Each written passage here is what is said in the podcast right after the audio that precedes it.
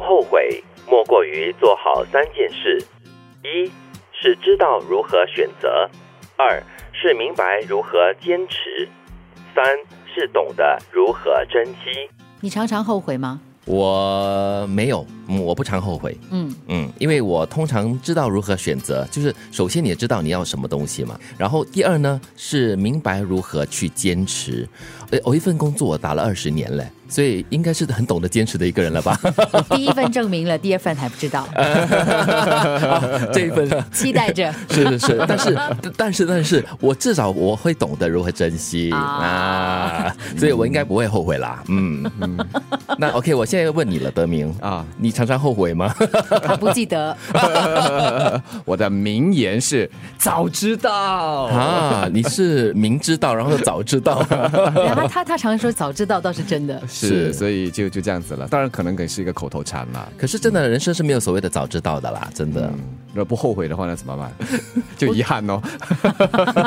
哎呀，我把徐美静的这么多歌曲的名称都想说出来了。对呀、不过我觉得要做好你讲到的这三件事呢，其实真的是很难的，嗯因为人生有太多的选择。你在同一个点上呢，你常会想说，哎，我要选 A、B 还是 C 好呢？然后你可能最后做了决定，你觉得，嗯，好，我明白，我是要选 A 的。对，然后你选了 A 之后呢，你可能再走一段路，你回头想想，哎，是不是应该回去换 B 啊？对，我觉得人生最多选择的阶段呢，可能就是刚刚你在毕业过后出来，然后在工作上的选择，然后工作了三五年过后呢，又是另外面对一种选择的时候了。比如说当年我就是继续去工作，还是你要去进修。你去读电影啊，读你有兴趣的一些课程，那是我三十岁的时候，嗯，所以那个时候就做了一个决定，就决定继续工作，因为家里要需要我养啊，然后同时，然后刚刚好工作上又给了另外一个提升的机会，当然就想要试着做下去，就没有后悔到了。我觉得很多人怕选择，就是因为怕那个失的那个部分，因为你选这样，你一定会失去某样东西，对对。对不对？所以很多人不能接受的是失去的那一块。是。可是呢，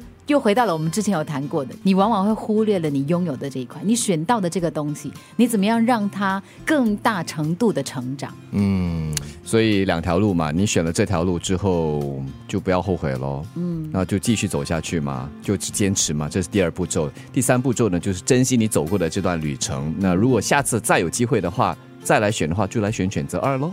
嗯，你就不觉得自己有任何的损失嘛？可是啊，往往你选择了一之后啊，让你再回头选的，你会说，如果让我再选一次，我还是会选一。你现在是你现在是指爱情的是吗？不是，还是当工作上当你 当你真的经历了选择、坚持跟珍惜，啊？你就会很好的去品味当中的好跟不好、美妙、苦涩、甘甜。每一次的选择，同样的一条道路走出来的感觉会是不一样的。但是对一些人来说，可能对我来说哈，我会想尝试选择二，嗯，因为既然一这条路已经走过了，这次来试试第二条。因为正如你选回第一条路的话，它会有不同的感触、不同的学习嘛。但是我会选择第二条路，可能风景又会是不一样。哦，这是你经历过的，也是我正在经历的事情我是创造风景的人，啊所以我就算选择了一，风景会不一样。哇，好练好伟大。不后悔，莫过于做好三件事：一是知道如何选择；二是明白如何坚持；三是懂得如何珍惜。